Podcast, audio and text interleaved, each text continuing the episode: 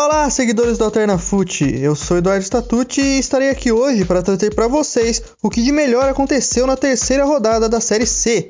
Após os jogos deste fim de semana, a tabela do campeonato já começou a tomar forma. Começaremos pelo grupo A. O Leão do Cisal bateu o Manaus por 1 a 0 no Pituaçu, em Salvador.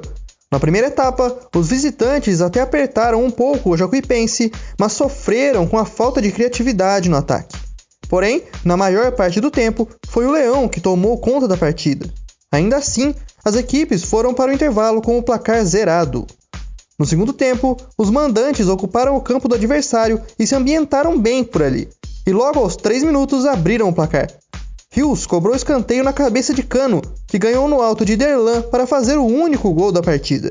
O Jacuipense, sem levar susto, ainda perdeu Marcel expulso, mas conseguiu fechar a casinha e segurar o resultado até o final. O Manaus fez todas as cinco alterações a que tinha direito, mas ainda assim não conseguiu assustar os donos da casa. A primeira derrota do Vila Nova nesta Série C veio, e de forma bem dolorida, contra o Ferroviário.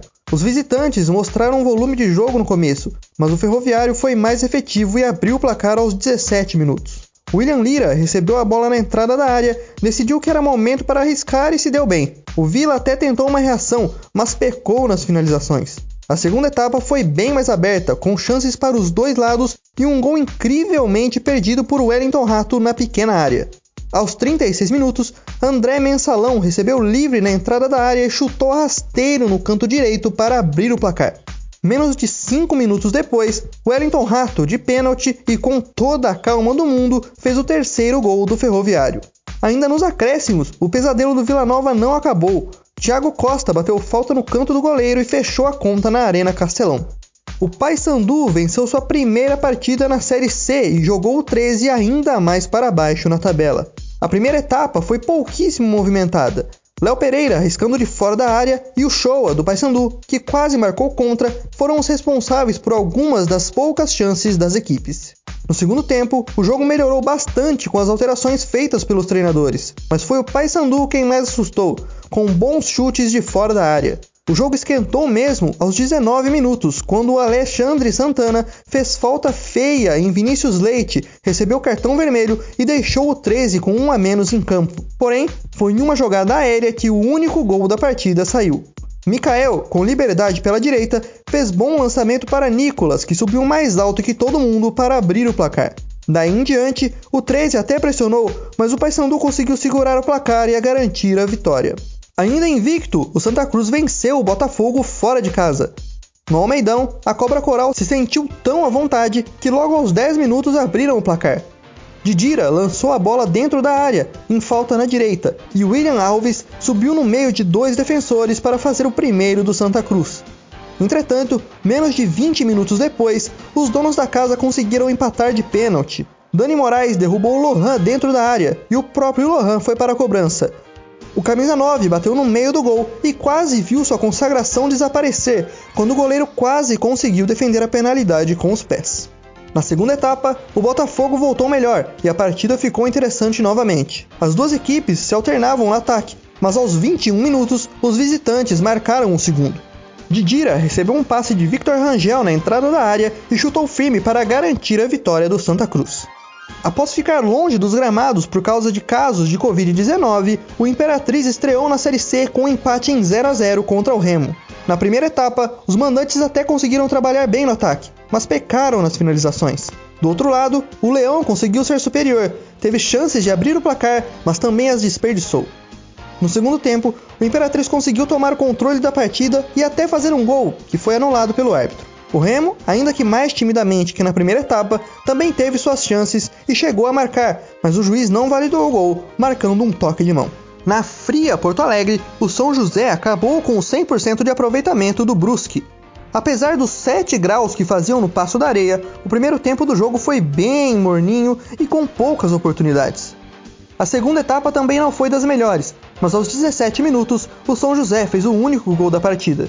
Em cobrança de falta de muito longe, Gustavo Xuxa chutou forte no meio do gol e o goleirão Dida aceitou. Depois do gol, os visitantes até tentaram apertar, mas não conseguiram levar grandes riscos ao adversário.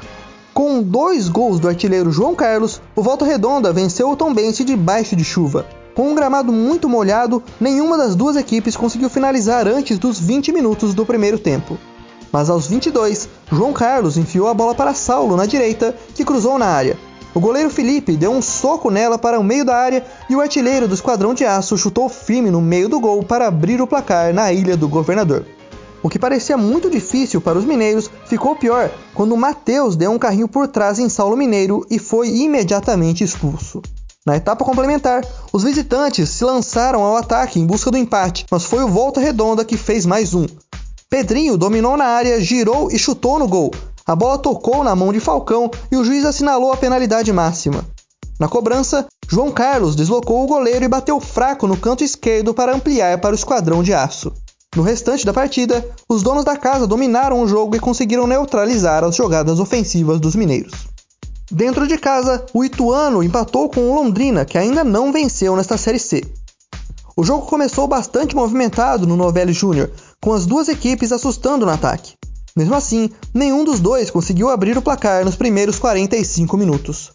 Na segunda etapa, o Londrina teve mais posse de bola, mas conseguiu abrir o placar em uma falha na saída de bola do Galo.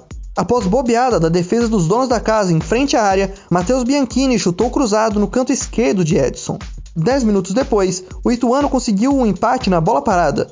Correia cruzou a bola em cobrança de falta na esquerda e encontrou Chicão Amorim, que conseguiu colocar a bola mansamente em seu próprio gol. Após o gol contra, o Ituano tentou algumas investidas, mas não conseguiu somar os três pontos dentro de casa. O Boa Esporte não conseguiu segurar o resultado dentro de casa e cedeu o empate para o Ipiranga nos instantes finais. Na primeira etapa, os mineiros tiveram as melhores chances, com destaque para Jefferson. O jogador que estreou na competição neste fim de semana, após se recuperar de lesão, criou duas ótimas oportunidades para a equipe de Varginha. Mas quem abriu o placar foi João Guilherme, que aproveitou o rebote de chute de Jefferson para mancar o primeiro gol do jogo. Mesmo com a vantagem, os donos da casa voltaram para o segundo tempo pressionando e com mais posse de bola, mas perderam suas oportunidades.